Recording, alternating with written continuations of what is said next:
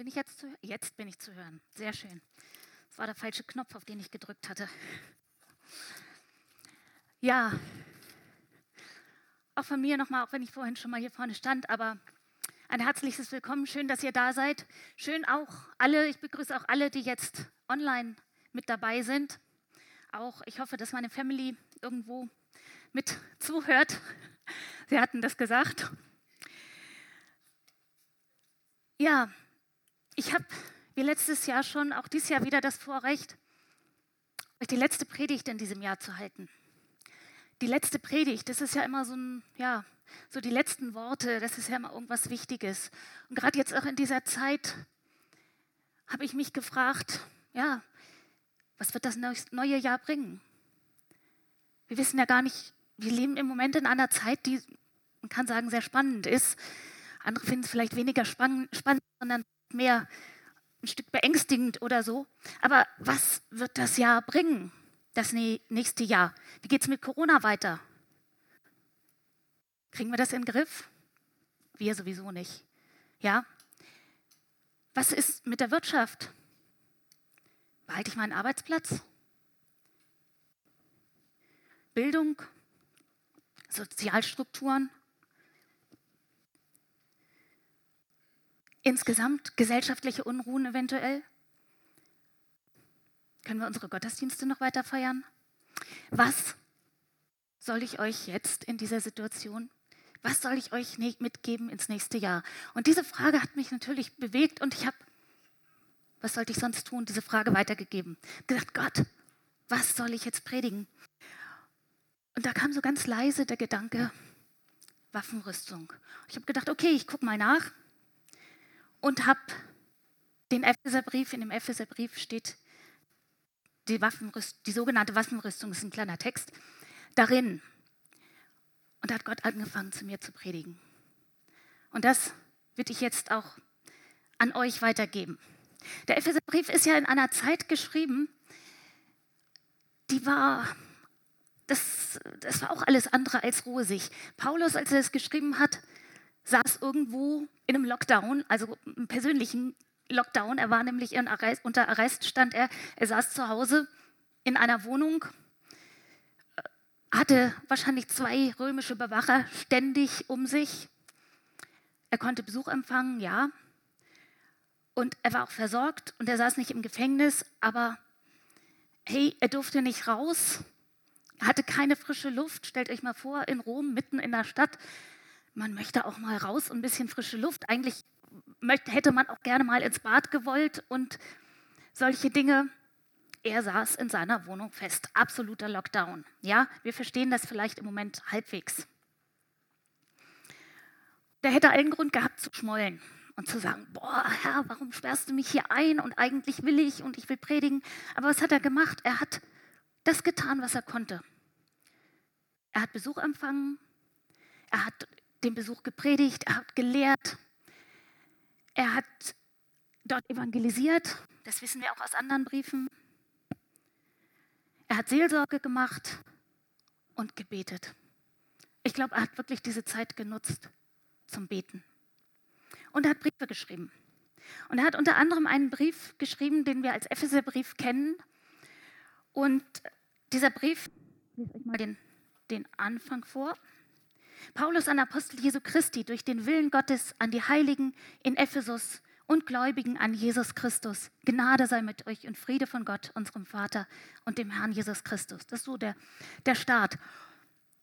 Nun muss man dazu wissen, dieses Wort Ephesus steht gar nicht in allen alten Handschriften drin. Und warum? Weil das, das weiß man eigentlich von allen Briefen, von fast allen Briefen, das waren Rundbriefe. Die sind nicht nur nach Ephesus gegangen. Die galten genauso für die Leute in, ich kenne mich da gar nicht so aus, Thyatira oder Sardis. Die galten genauso. Und wenn wir das Wort mal weglassen, und ich denke, das dürfen wir dann auch wirklich tun. Paulus, ein Apostel Jesu Christi, durch den Willen Gottes an die Heiligen und Gläubigen an Jesus Christus. Und es sind ihr und ich und wir. Wir sind die Heiligen und die Gläubigen an Jesus Christus. Dieser Brief ist nicht nur nach Ephesus gegangen, dieser Brief ist zu uns gegangen. Und auch in Kleinasien, wo dieser Brief hinging, in die Gemeinden damals, es sah auch nicht so rosig aus. Da waren auch die Christen, gerade die Christen, die mussten echt auch fürchten. Da, die waren nicht wohl gelitten damals. Und Paulus schreibt ihnen jetzt, ihr Lieben, der ganze Brief lohnt sich zu lesen, aber ich will jetzt wirklich auf das Letzte, auf die Zusammenfassung quasi nochmal eingehen. Und er schreibt nämlich, wir stehen in einem Kampf. Wir stehen alle in einem Kampf. Und er sagt aber ganz klar, und ich glaube, das ist der Schlüsselvers von dem ganzen Brief. Wir haben nicht mit Fleisch und Blut zu kämpfen, sondern mit den Mächten und Gewalten der Finsternis. Und ich frage mich manchmal auch, wogegen kämpfst du, wogegen kämpfe ich? Was sind das für Dinge, was sind das für Menschen, mit denen wir kämpfen? Wir haben nicht mit den Menschen zu kämpfen, mit, keine Ahnung, dem bösen Nachbarn, der schwierigen Kunden, mit unserem Chef, mit dem wir uns nicht verstehen, sondern wir haben mit den Mächten und Gewalten der Finsternis zu kämpfen. Und wir haben auch nicht mit Corona zu kämpfen. Und wir haben auch nicht mit, gegen die Corona-Maßnahmen zu kämpfen. Und wir haben auch nicht gegen die zu kämpfen, die gegen die Corona-Maßnahmen kämpfen sondern unser Kampf ist gegen die Mächte und Gewalten der Finsternis. Ja? Und Paulus gibt uns ein wunderbares Bild mit, wie wir für diesen Kampf ausgerüstet sind. Und das ist die sogenannte Waffenrüstung Gottes. Und ich habe euch mal ein paar Bilder mitgebracht. Das erste Bild, Sabrina, machst du mal das erste Bild an? Das ist ein römischer Soldat. Der trägt die rote Tunika, eine rote Wolltunika. Das war so die Standardkleidung. Der Soldaten, die Tunika war überhaupt das Kleidungsstück in Rom. Was anderes gab es fast gar nicht. Es wurde noch mal was drüber getan oder, aber das war das Kleidungsstück.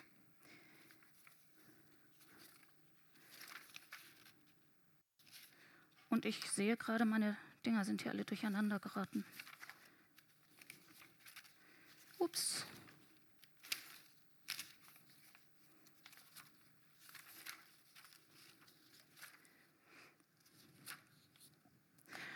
Okay, und über diesem Kleidungsstück war das Wichtigste, das Erste, was der Römer, römische Soldat anlegte, war der Gürtel.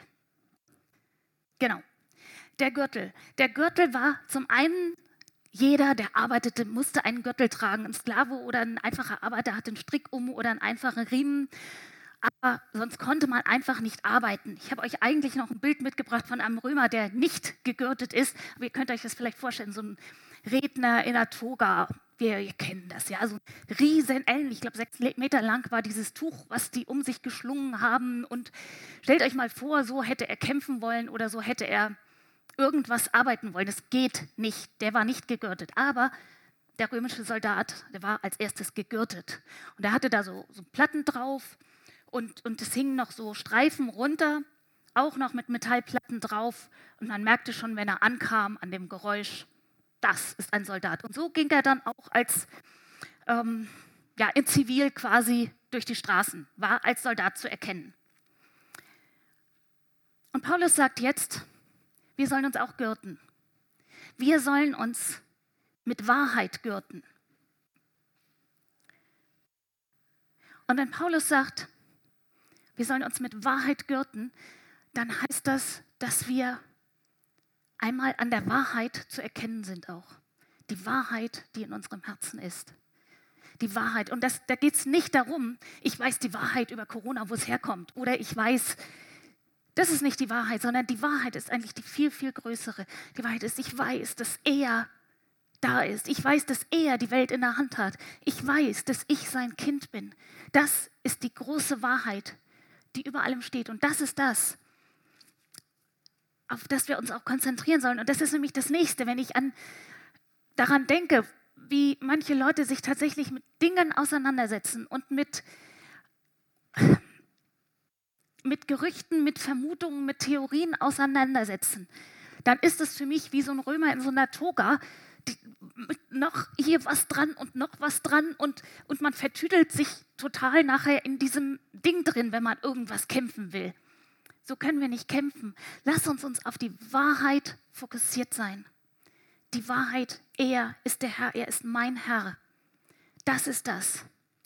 Und damit sind wir bereit. Mit der Wahrheit im Herzen sind wir bereit zu kämpfen.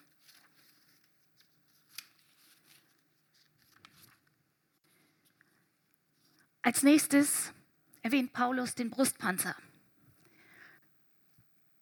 Der, der Panzer war, der schützte einfach den gesamten Rumpf. Das heißt, er schützte das Herz, die Innereien, die Nieren. Paulus sagt, unsere Rüstung, das, was unser Herz schützt, das, was unsere Nieren schützt, was, unsere, was einfach unser Inneres schützt, das ist die Gerechtigkeit. Was ist Gerechtigkeit? Ich denke, heute muss man das ein bisschen erklären, denn wir, ja, wir kennen so das, oh, das ist doch nicht gerecht oder das ist doch nur gerecht, dass wir das so machen. Das ist nicht Gerechtigkeit, wie die Bibel das meint, sondern die Bibel, die spricht von dem Gerechten und dem Frevler sehr oft im Kontrast. Und für die Juden und für die Leute damals war es völlig klar, Gerechtigkeit ist, zu den Gerechten zu gehören, also zu denen zu gehören, die sich zu Gott halten, zu denen zu gehören, die Gott die Ehre geben. Ja, die Frevler, die haben überhaupt nicht nach Gott gefragt. Und Gerechtigkeit heißt, ich gehöre zu denen, die Gott die Ehre geben. Ich gehöre zu denen, die tun wollen, was Gott will. Ich gehöre zu denen, zu den Gerechten. Und dazu kommt noch, wie oft wollen wir eigentlich hier stehen, zu den Gerechten gehören und wie oft stehen wir dann doch da. Am Ende schämen wir uns. Ja, aber Jesus sagt auch schon, wenn eure Gerechtigkeit nicht größer ist als die der Pharisäer und Schriftgelehrten und Unsere Gerechtigkeit ist größer.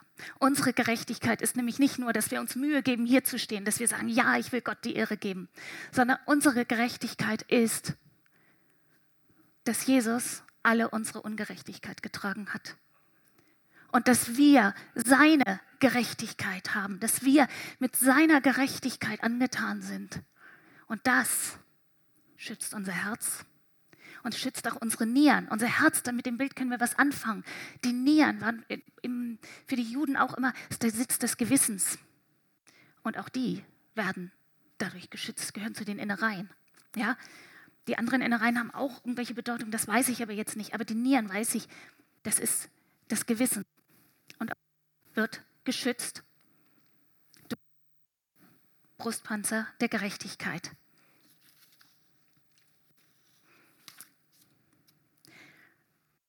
Wie geht's weiter? Stiefel. Paulus schreibt, dass wir Stiefel brauchen. Stiefel, das sieht jetzt nach Sandalen aus, ne? und so war es auch. Die Römer hatten sehr stabile, sehr dicke Ledersohlen aus mehreren Lagen dickem Kernleder und die waren benagelt. Sieht man jetzt hier nicht, aber die hatten richtig Nägel von unten dran und die waren sehr fest am Fuß angeschnürt. Im Winter konnte man da noch Wolle mit reinwickeln oder ein Fell oder irgendwas, dass man keine kalten Füße kriegte. Und ich habe gelesen, es war unmöglich da drin, sich Blasen zu laufen, weil die Dinger auch nicht scheuerten, sondern weil die fest am Fuß waren. Die waren einfach dran. Aber ohne diese Dinger, ohne diese Kaliga, hätte der Soldat niemals diese Märsche zurücklegen können, die er zurückgelegt hat. 40 Kilometer am Tag mit einer Ausrüstung, Alleine dieser Brustpanzer hat schon 10 Kilo gewogen. Ja. Die, das Schwert, das Schild, alles hat gewogen. Sein Schlaf, Schlafsack, also seine, seine Utensilien, zum Teil auch noch Nahrung. Und der musste, also mindestens 30 Kilo haben die mit sich rumgeschleppt. 40 Kilometer am Tag. Und das nicht über grüne Wiesen, wo es richtig schön zu laufen war. Nee, die sind über Stock und Stein gegangen, die sind durch Donnengestrüpp gelaufen, die sind bergab, bergauf. Die brauchten Schuhe, feste Schuhe, die das mitgemacht haben. Und Paulus sagt, unsere Schuhe, unsere Stiefel, das, was uns durchträgt, das ist die Bereitschaft, das Evangelium zu verkünden. Und ich habe jetzt gerade in einer Biografie von einer Missionarin gelesen, von Darlene Daimler-Roos, die über, mit ihrem Mann in Neuguinea war, während des letzten Krieges, am Ende des Krieges. Und ähm, wenn ich das lese, was die auf sich genommen haben, und da kann man eigentlich verschiedene Biografien von anderen Missionaren auch, was die auf sich genommen haben, um das Evangelium zu bringen, das ist schon gewaltig. Ich lese euch mal ein kurzes Stückchen vor. Ich habe da mal ein bisschen was, weil das für mich so ein Beispiel geworden war, auch gerade für diese Schuhe. Der Mann ist gerade nach Hause gekommen. Nur mit Mühe konnte er gehen. Und als er zu Hause die Schuhe und Strümpfe auszog, wusste ich auch warum, schreibt seine Frau. Er hatte keine Haut mehr an den Fußsohlen und an den Zehen und litt unter fort und fortgeschrittener Dschungelfäule. Jeden Morgen saß ich auf dem Bett und verband Russell die Füße. Dr. Jeffrey, seine Tochter Margaret und ich hörten stundenlang Russells Berichten zu über seine Erlebnisse bei dem Marsch zu dem Wisselseen. Ich begann mich darüber zu wundern, dass er dieses Abenteuer überhaupt überlebt hatte. Während der ersten drei Tage hatten sie sich flussaufwärts gekämpft. Der Weg war so gefährlich, wie er beschrieben worden war. Den ganzen Tag bahnten sich die Träger den Weg durch das dichte Dschungelunterholz. Jeder Tag führte sie tiefer ins Zentralgebirge hinein. Jeder Gebirgszug war höher als der vorhergehende. Sie überquerten vorsichtig schmale, über tiefe Schluchten ragende Felsvorsprünge, die der Öta in den Felsen gegraben hatte. Der Fluss tobte drohend unter ihnen hinweg, diente ihnen jedoch als Orientierung, damit sie den Weg zu seiner Quelle, den Wisselseen, finden konnten. Die mit dichtem Dschungel bewachsenen Berge gaben nur ungern den Weg frei zu den Gebirgszügen, die mit teilweise unter Moos versteckten Tonscherben bedeckt waren. Diese gezackten Scherben schnitten sie durch, sich durch die Ledersohlen von Russells Stiefeln. Und wenn ich sowas lese, dann frage ich mich einfach, was befähigt Menschen, das auf sich zu nehmen. Und diese Leute, die haben nicht gesagt, boah, lass uns bloß wieder nach Hause fahren. Nein, die waren jetzt, er war wieder nach Hause gekommen, er hatte diese Erkundungstour unternommen und sie sind mit einer riesengroßen Freude im Herzen, sie konnten es gar nicht erwarten, wieder da reingegangen, sind da hingegangen, sie wollten den Menschen das Evangelium bringen. Sie hatten so eine Liebe zu diesen Menschen im Herzen. Das hat sie da durchgetragen. Und das ist das, glaube ich, was Paulus meint, wenn er sagt, die Bereitschaft, das Evangelium zu verkünden das sind eure Stiefel. Das ist das, was euch schützt, wo ihr, durch, wo ihr durchgehen könnt, durch Schwierigkeiten, über Stock und Stein gehen könnt, wo ihr nur mit dieser Bereitschaft, ansonsten gebt ihr auf, da kommt ihr gar nicht weit, aber mit dieser Bereitschaft nehmt ihr alle möglichen Strapazen auf euch. Und ich muss ganz ehrlich sagen, ich wünsche mir diese Bereitschaft. Ich wünsche mir diese Liebe zu den Verlorenen. Ja,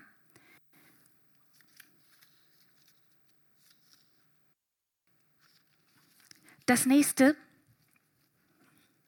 ist der Schild. Vielleicht muss man dazu sagen, bei den Römern oder in der Zeit war es eine ganz beliebte Waffe, Brandpfeile einzusetzen. Noch nicht, ne? Brandpfeile einzusetzen. Und wo diese Brandpfeile, wo die einschlugen, da wurde ein Feuer entfacht, ein kleines. Wenn die ins Buschwerk gingen, dann brannte das Buschwerk. Wenn sie im Lager ankamen, in den Zelten, stellt euch mal so vor, so ein Brandpfeil auf dem Zelt. Das musste sofort gelöscht werden, ständig. Und wenn diese Brandpfeile ankamen, die Soldaten waren nur mit Löschen beschäftigt. Und ich habe irgendwo gelesen, das war auch der Hauptzweck. Die Leute zu beschäftigen, die Leute mürbe zu machen. So viel Feuer haben die am Ende, so viel Zerstörung haben die nicht angerichtet, aber die mussten ständig ständig ausgelöscht werden. Die waren nur mit beschäftigt, hier was auszulöschen, da was auszulöschen, dort was auszulöschen. Und die Römer, die haben ja ihr Schild gehabt und die haben ihr Schild, da ist schon der Brandpfeil drauf, die haben ihr Schild präpariert. Das Schild war eine, ähm, aus, ja, man könnte sagen, aus Sperrholz, war aus mehreren Schichten Holz laminiert und da drauf eine dicke Schicht Leder.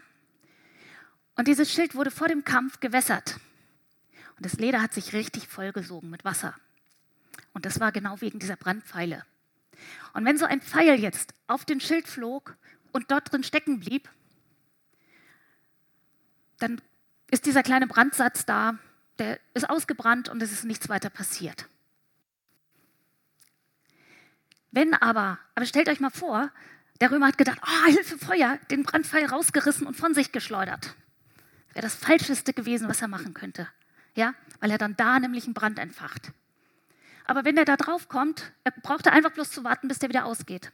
Mehr brauchte er nicht zu machen. Und Paulus sagt, wir müssen es genauso machen. Nehmt den Schild des Vertrauens, sagt er. Vertraut, das ist euer Schild. Und die Brandpfeile, die der Feind schießt, die werden darauf ausgehen.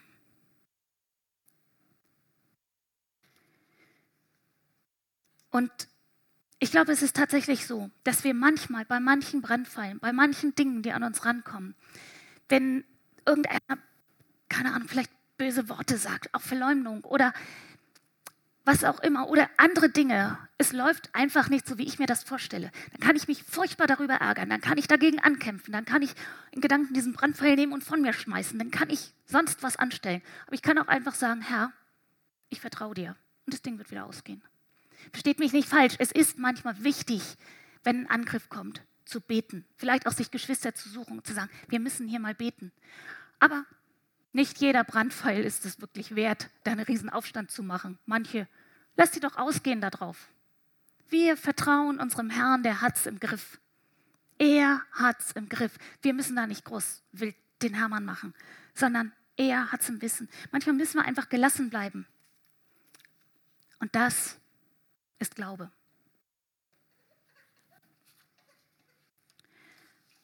Und ich möchte eigentlich ja, ich möchte einfach diesen Glauben haben und dieses, dieses Vertrauen.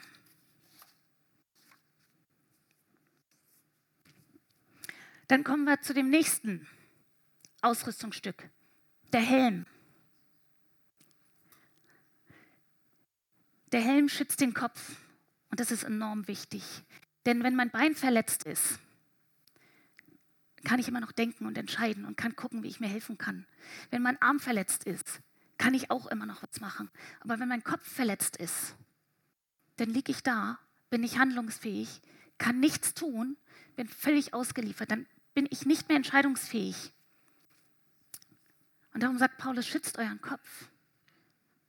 Schützt euren Kopf. Und er sagt, schützt ihn mit dem Heil. Rainer hat das heute Morgen schon so gesagt, dass das einfach wichtig ist. Lasst uns unseren Kopf mit dem Heil schützen. Was ist jetzt aber Heil? Heil ist ja so ein, so ein altes Wort eigentlich. Und wir kennen es fast, ich kenne es eigentlich nur aus der Bibel, muss ich sagen. Und ich habe mal geguckt, was steht dann da im griechischen Urtext? Und da steht Soteria.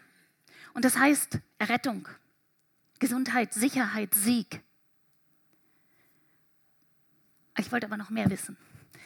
Und ich habe gedacht, ich möchte doch mal wissen, was würde denn hier im Hebräischen stehen? Also die haben ja auf Griechisch geschrieben damals, aber sie haben ja sehr viel auch Hebräisch gedacht.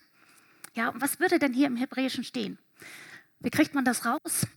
Ganz einfach, es gibt eine griechische Übersetzung des Alten Testaments, die auch Paulus schon hatte und aus der auch und auch andere zitiert haben im Neuen Testament. Das ist die Septuaginta. Und da kann man jetzt mal nachgucken, wo steht dann Soteria im Alten Testament in der Septuaginta und was steht dann da im Hebräischen. Und da ist ich habe nicht so richtig ein Wort gefunden, aber das erste Wort, was ich gefunden habe, war Jeshua. Und Jeshua heißt Erlösung, Rettung, Sicherheit, Sieg. Und Jeshua ist auch der hebräische Name für Jesus. Jesus heißt Errettung, Sicherheit, Sieg. Wir sagen nur Jesus, weil das auch die, die Griechen, die konnten das nicht aussprechen und die haben Jesus gesagt. Und deswegen sagen wir es auch. Aber der, der hebräische Name ist Jeshua. Und das ist der, ich fand das klasse, dass das einfach das erste Wort war, was mir da begegnet ist. Wie gesagt, es gibt noch andere, die so übersetzt sind.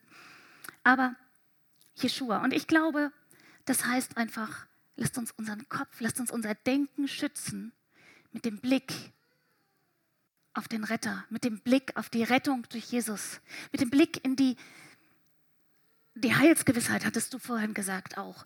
Ich habe auch gedacht, lasst uns diese Ewigkeitsperspektive, dieses Große im Hinterkopf behalten. Nur damit sind wir in der Lage, nüchtern auch Entscheidungen zu fällen.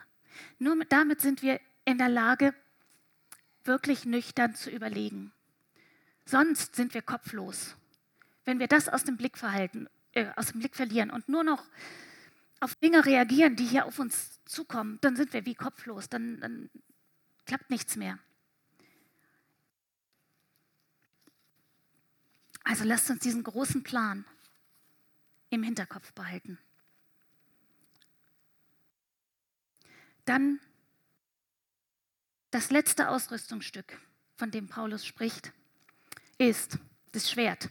Ist euch schon aufgefallen, die ganzen Ausrüstungsstücke, die wir jetzt hatten, das war überhaupt gar kein Kampfwerkzeug. Das war nichts zum Kämpfen, das war einfach nur für mich da, für meinen Schutz. Es war nur mein Schutz. Und jetzt gibt er uns das Schwert in die Hand. Und das Schwert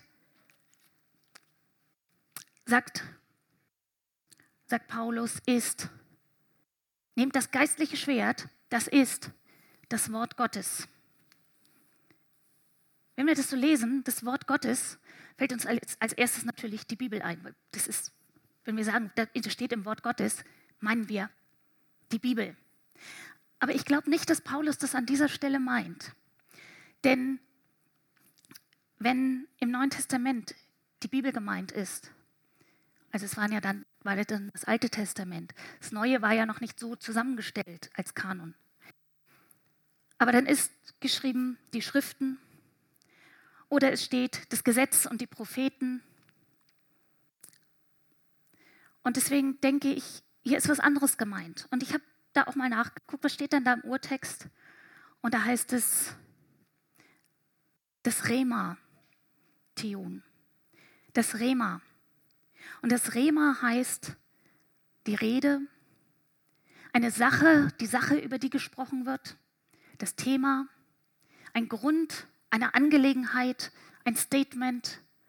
Das ist dieses Rema. Und man sagt auch, man sagt auch, dass Rema, also wenn, wenn ein, ein Wort in der Bibel, wenn du liest und auf einmal merkst du, das, das ist nicht mehr einfach, was hier in der Bibel steht, sondern das ist etwas, was Gott zu dir sagt, ganz persönlich. Es fällt so richtig, habt ihr schon mal gemerkt? Da fällt was so richtig in euer Herz. Und das ist richtig so, boah, das ist, das ist für mich, jetzt gerade in dieser Situation. Das ist dann ein Rema-Wort. Und ich glaube, dass das auch das ist, was Paulus hier meint. Paulus sagt, wir sollen dieses, dieses unmittelbare Hören auf ihn. Was sagt er? Was möchte Gott? Was, was will er? Die Angelegenheiten Gottes, die Themen Gottes, das Rema Gottes, das sollen wir als Schwert nehmen und beten. Es geht nämlich weiter.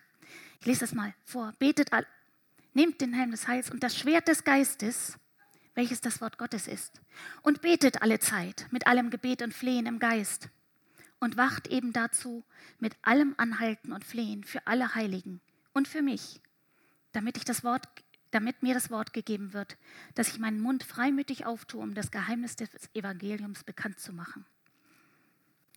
Das meint er mit das Schwert nehmen und kämpfen. Das Schwert, das ist unser Gebet, aber nicht einfach nur, ich bete hierfür, ich bete dafür, sondern vor allen Dingen nehmt wirklich dieses scharfe Schwert des Rema Gottes. Nehmt das scharfe Schwert und betet die Angelegenheiten Gottes, betet Gottes Willen. Fragt Gott, was willst du? Was willst du in dieser Situation? Was willst du dass ich bete. Und das betet und das hat eine enorme Kraft. Ich sage, das hat eine Schärfe, dieses Schwert. Und ihr merkt dann, dass ihr da hineinkommt, auch, dass Gott euch mit hineinnimmt. Lasst euch mit hineinnehmen in diesen Kampf. Es ist wirklich ein geistlicher Kampf. Und für mich ist auch, wenn ich dann nicht weiß, was, Gott, was willst du denn in dieser Situation? Was ist denn jetzt richtig? Was ist denn jetzt dran? Was braucht vielleicht dieser, der eine oder andere Mensch oder was, was ist für Deutschland jetzt dran oder für die Welt gerade jetzt auch, dann ist es für mich immer gut. Dann bete ich auch in Sprachen. Wenn ich nämlich in Sprachen bete, heißt das ja nicht, dass mein Gebet irgendwie wirkungsvoller wäre. Das, was ich beten will, ist wirkungsvoller, sondern wenn ich in Sprachen bete, dann überlasse ich ihm wirklich die Entscheidung. Was willst du denn beten? Weil ich erlaube ihm sozusagen durch mich, dem Heiligen Geist, durch mich zu beten. Und ist dann das, was er will. Ja, wenn wir mit dem Verständnis auch in Sprachen beten, und das kommt dann auch, es kommen dann auch wieder neue Dinge in unser Herz, was Gott will. Ich würde eigentlich gerne jetzt auch noch auf das Sprachengebet eingehen. Also gerade vielleicht gibt es auch Leute, die auch zuhören oder vielleicht auch hier sind, die mit dem Sprachengebet nichts anfangen können. Ihr Lieben, meldet euch einfach. Wer jetzt hier ist, kann gerne noch fragen nachher. Wer nicht hier ist, wer zur Gemeinde gehört, fragt ein andermal, ruft meinetwegen an jemanden. Wer ansonsten fragt einfach, guckt auf der Seite Jesus. da findet ihr Kontaktdaten, fragt einfach. Ja? Oder auch weiter.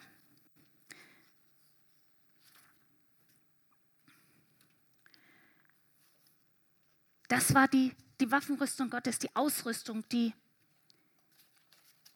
die Gott uns mitgibt oder die, wo Paulus sagt, das ist wichtig. Und ihr Lieben, ich möchte wirklich, und, und wie gesagt, die Predigt war, auch Gott hat zu mir gepredigt, ja. Es ist nicht so, dass ich hier stehe und sage, boah, ich weiß, wie es geht hier. Nee, theoretisch weiß ich vieles.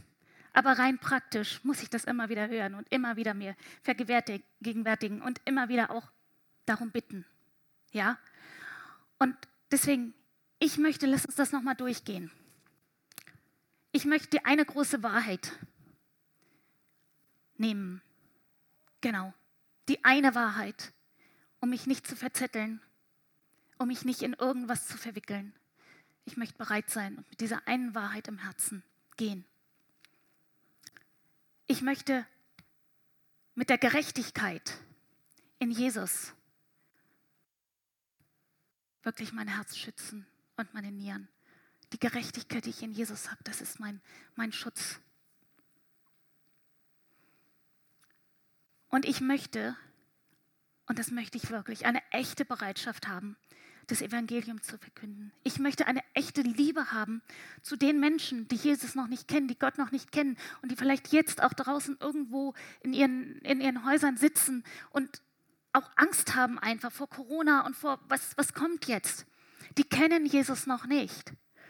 Und ich möchte diese Liebe haben zu den Menschen, dass ich über Stock und Stein gehe, dass, ich, dass mir keine Strapaze zu hoch ist, um den Leuten dieses Evangelium zu bringen. Ja? Ich möchte auch Vertrauen haben in Gottes Wege. Ich möchte echt das Vertrauen haben da rein, dass er das im Griff hat, auch wenn da diese kleinen Brandpfeile ankommen. Oft. Sich einfach sagt, Herr, du bist größer. Und das Ding wird ausgehen. Das Ding wird ausgehen, weil, weil du größer bist. Ich muss dann nicht das rausreißen und von mir schmeißen und, und Panik machen, sondern das Ding wird ausgehen. Gott ist größer. Und ich möchte auch den Blick auf das ewige Heil. Wirklich, das soll mein, meinen Kopf schützen, meine Gedanken schützen. Das soll meine Gedanken bestimmen. Diese, ich habe mal überschrieben, diese Ewigkeitsperspektive möchte ich behalten. Die soll meinen Kopf schützen, meine Gedanken schützen. Und schlussendlich, ich möchte Schwert in der Hand halten. Und ich möchte im Gebet bleiben und möchte dabei nach, nach Gottes Willen beten, Gottes Themen beten, das beten, was er möchte. Das ist das, das, was ich möchte. Und ich würde euch gerne einladen, dass wir jetzt gemeinsam einfach das auch als Bitte vor Gott bringen. Ja, vielleicht kann das Lobpreisteam ein bisschen Musik im Hinter, leise Musik im Hintergrund machen. Und dann lasst uns das wirklich vor Gott bringen und, und diese, diese Dinge echt vor, einfach von Gott erbitten. Aber ich lese euch einfach nochmal diesen gesamten Text vor. Zuletzt, meine Brüder, seid stark im Herrn und in der Macht seiner Stärke. Zieht die ganze Waffenrüstung Gottes an, damit ihr gegen die listigen Anläufe des Teufels bestehen könnt.